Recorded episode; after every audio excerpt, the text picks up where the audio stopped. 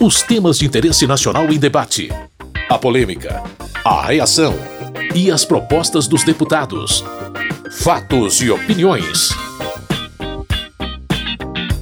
Olá, meu caro, minha querida ouvinte, você que nos ouve aqui no seu rádio, que baixa o programa nos agregadores de podcast, seja bem-vindo, bem-vinda a mais um Fatos e Opiniões. Se você gosta de ouvir diferentes visões e interpretações sobre assuntos complexos, então aumenta o volume.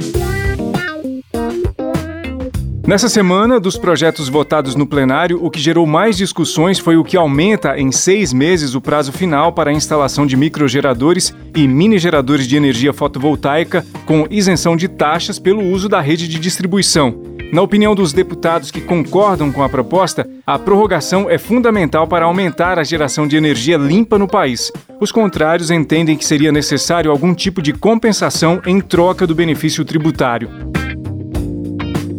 O deputado Carlos Zaratini, do PT de São Paulo, não apoiou o projeto, apesar de ver alguns pontos positivos no texto. É um projeto que mais confunde do que ajuda a organizar o sistema elétrico brasileiro, porque ele acentua distorções que haviam sido solucionadas através de um acordo há um ano atrás, aproximadamente, quando nós aprovamos a lei da geração distribuída aqui nessa casa. Foi feito um acordo que estipulava que todo todos os projetos de geração distribuída até dia 7 de janeiro não pagariam as tarifas de distribuição. E daí para frente pagariam uma escadinha percentual ao longo do tempo. Pois bem, o que esse projeto propõe? Prorrogar por mais um ano esse benefício. Ora, alguém vai ter que pagar a tarifa de distribuição. E vai sobrar para quem? Para aqueles que não têm as placas de energia solar, para aqueles que não têm acesso, para aqueles que não têm recurso para pagar essa fonte de energia, para aquelas empresas que não conseguem entrar num condomínio para expandir a energia solar e serem beneficiadas. Portanto, é um projeto regressivo.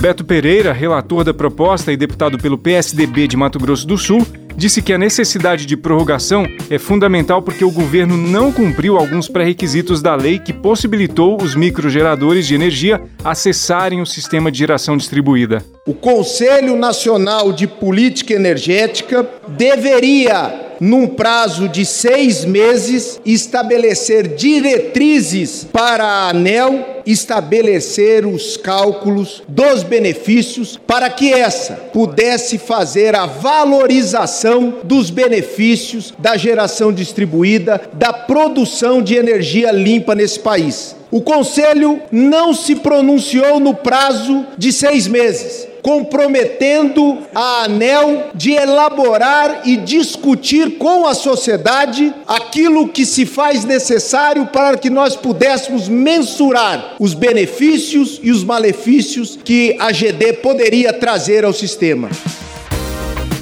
Para Fernanda Melchiona, do PSOL do Rio Grande do Sul, não faz sentido prorrogar os benefícios para a entrada no sistema de geração distribuída sem que haja contrapartidas. Por isso, ela apoiou um requerimento que pedia a retirada do projeto da pauta de votações. Porque o subsídio proposto é oriundo da conta de desenvolvimento energética que tem como finalidade justamente conceder descontos tarifários, entre outros aos usuários de baixa renda. O rural, o irrigante, custear a geração de energia no sistema sistemas isolados. Portanto, retira recurso destinado ao acesso de energia pela população mais pobre para conceder um subsídio. Então, por essas razões e por não existir uma condicionalidade social e econômica para o recebimento do subsídio no sentido de fixar uma contraprestação para o barateamento da conta de energia elétrica, com base nessas duas argumentações, o PSOL acompanha o pedido de retirada de pauta. Na opinião de Pompeu de Matos, do PDT do Rio Grande do Sul, esse projeto é muito importante para se ter energia limpa no país. Nós aprovamos aqui com muita luta um prazo de 12 meses para que fosse implementada a geração de energia solar, fotovoltaica. E esses 12 meses estão vencendo. E foram tantos os projetos que não foi possível implementá-los a todos. Então nós precisamos é tempo para implementar mais projetos. E a energia elétrica limpa, gerado próximo do consumidor. importante para o consumidor, para o cidadão, para a cidadã, para a empresa, para o proprietário, para o morador, para cada um. Eu mesmo quero fazer para mim. Ora, e nós vamos negar isso, negar a prorrogação. Tiago Mitrô, líder do Novo e deputado por Minas Gerais, entende que não há mais espaço para prorrogação de subsídios tributários. No ano passado, a gente aprovou aqui o marco da geração distribuída, que tinha como objetivo tornar o setor elétrico mais competitivo, retirando os subsídios que hoje existem para alguns dos produtores de energia distribuída. E agora, menos de um ano depois, praticamente, que nós aprovamos isso, nós já estamos estendendo esse subsídio. Eu ainda quero ver quando que eu vou conseguir ver esse parlamento aprovar um fim de isenção ou de subsídio aqui nesse país. Toda vez que a gente tem a possibilidade de acabar ou reduzir algum subsídio, pouco tempo depois isso é revertido e ele é estendido. Doutor Frederico, do Patriota de Minas Gerais, discursou em defesa da aprovação do projeto. Esse projeto é de grande importância e às vezes nos surpreende porque existe uma pauta ambiental tão falada e quando a gente está falando de energia limpa aqui, de energia solar, de energia que pode ser produzido por microempreendedores, por pequenos empreendedores, divisão de distribuição de renda e tantas outras favoráveis, a gente vê algumas pessoas aqui contra a pauta ambiental num momento tão importante. Então a gente entende sim o perigo de subsídios, a necessidade de avaliar subsídios com clareza, mas não tem como não estender esse subsídio numa área tão importante que é a produção de energia limpa por pequenas e micro geradoras de energia. No final das contas, depois de muito debate, foi aprovado o projeto que aumenta em seis meses o prazo final para a instalação de microgeradores e mini geradores de energia fotovoltaica, com isenção de taxas pelo uso da rede de distribuição. Fatos e opiniões. O Senado aprovou em dois turnos a PEC da transição. Essa proposta vem sendo discutida no Congresso desde que foi instituída a equipe de transição para o novo governo. A meta é garantir os recursos para manter o valor de 600 reais para o Bolsa Família, além do acréscimo de 150 reais no benefício caso as famílias atendidas tenham crianças menores de 6 anos. Agora será a vez dos deputados votarem a PEC da transição. A proposta entra em votação na semana que vem. Mesmo antes de estar na pauta da Câmara, o assunto já mobiliza debates. Na interpretação do deputado Marcel Van Hatten, do Novo do Rio Grande do Sul, não seria correto chamar a proposta de PEC da transição. Eu estava chamando, inclusive, de PEC Argentina, porque vai levar o Brasil para o buraco como a Argentina está indo. Tem gente falando de PEC da gastança, PEC de estouro, mas em resumo, isso aqui que essa PEC é? É a PEC do Lula! Eu quero saber quem vai botar o dedo aqui para aparecer no painel. Vota a favor de Luiz Inácio Lula da Silva ainda este ano. O PT, é claro, tá aí, lógico que vai votar a favor, é lógico. Vai votar a favor porque a PEC é do Lula. A PEC não é de transição. A PEC é do Lula contra o Brasil, contra o parlamento, porque quer tirar os poderes por quatro anos de Câmara e do Senado de decidir o que fazer do orçamento.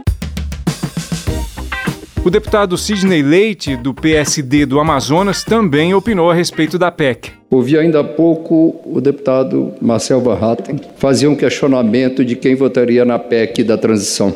Deputado Marcel, o deputado Sidney vai votar a favor.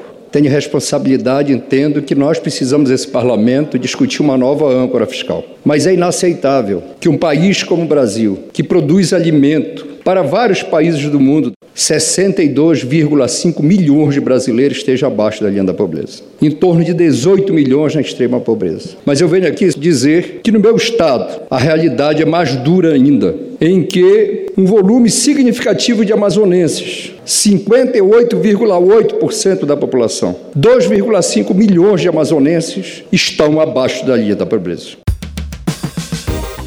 Eduardo Bolsonaro, deputado pelo PL de São Paulo, entende que o conteúdo da proposta não seria o que está sendo defendido por quem apoia a medida. Essa chamada PEC da transição, na verdade, é a PEC do furateto, da inflação, qualquer coisa menos transição. Até porque o valor que eles estão pedindo é muito acima do que aquilo necessário para dar os 600 reais do Auxílio Brasil. Então a verdade disso é que eles querem é dinheiro para roubar novamente a cena do crime. Estão reclamando que tem pouca coisa no cofre agora. Para Benedita da Silva, do PT do Rio de Janeiro, com a PEC da transição haverá recursos para socorrer milhões de pessoas que passam fome no país. Por isso, precisamos atender essas pessoas, essa miséria que se avançou sobre o povo brasileiro e o povo pobre. É muito importante que nós todos, de mãos dadas, unidos, possamos votar essa PEC. Essa PEC não é uma PEC só da transição e do Lula. Essa PEC, ela faz parte do compromisso que o presidente atual assumiu com a população no momento eleitoral, quando ele fez e colocou mais de milhões de pessoas com esse benefício de 600 reais. E é gravíssima a situação que nós estamos passando. Por isso, a PEC do Bolsa Família merecerá toda a atenção e reflexão daqueles que dizem que são brasileiros, daqueles que se enrolam na bandeira brasileira e daqueles que se vestem de verde, amarelo e azul e branco. A PEC da transição entra na pauta da Câmara na semana que vem.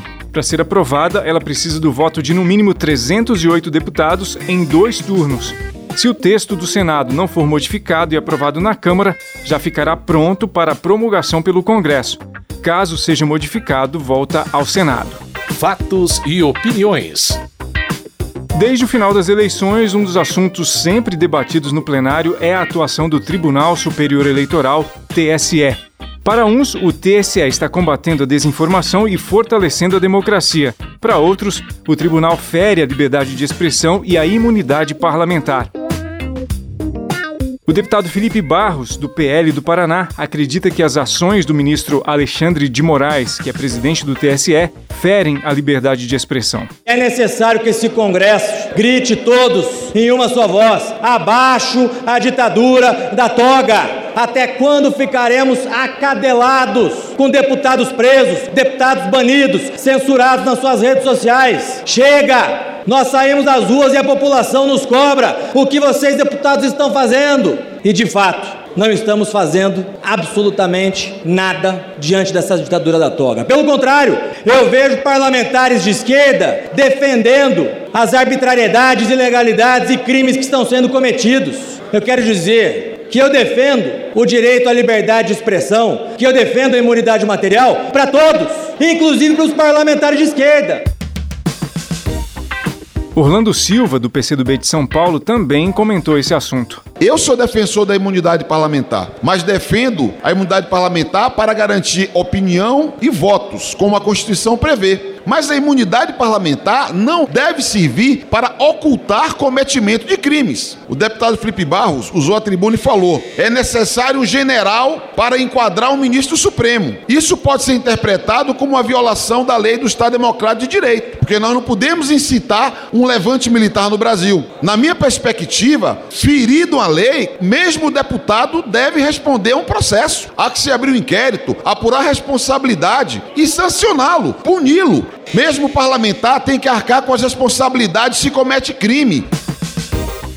No entendimento do deputado Carlos Jordi, as ações do judiciário, em alguns casos, não estão em consonância com a democracia. Veja tudo o que vem acontecendo desde 2020. Deputados sendo presos, sem nenhum crime que pudesse fazer uma prisão de deputado, já que o parágrafo 2 do artigo 53 fala que deputados e senadores após diplomados não podem ser presos salvo de crime inafiançável, flagrante de crime inafiançável. Inquéritos inconstitucionais, deputados sendo censurados, tendo suas prerrogativas parlamentares cerceadas, violadas. A líder do PSOL e deputada por São Paulo, Sâmia Bonfim, argumenta que na democracia é fundamental respeitar as instituições do Estado. Eu vejo alguns deputados irem à tribuna defender a democracia, defender a Constituição Federal, mas são os mesmos deputados que não respeitam o resultado das eleições, a vontade soberana popular do povo brasileiro. São os mesmos que organizam e aplaudem atos golpistas. Os mesmos que passaram os últimos quatro anos, por exemplo, exigindo a volta da ditadura militar. São os mesmos que dizem que são favoráveis em alguns momentos a fechar o parlamento. E agora querem dizer que é antidemocrático o que está sendo feito. Se tem alguma atitude que está servindo para coibir o golpismo, se tem alguma atitude que está sendo feita para coibir atos criminosos, essas atitudes devem ser aplaudidas, não questionadas. É isso. Essa foi mais uma edição do Fatos e Opiniões. Se você quiser saber mais a respeito dos debates e votações dessa semana, acesse o site www.câmara.leg.br.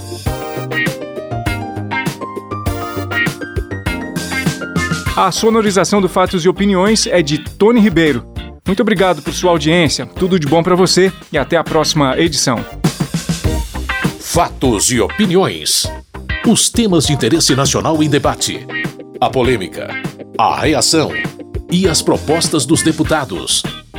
Produção e apresentação: Carlos Oliveira.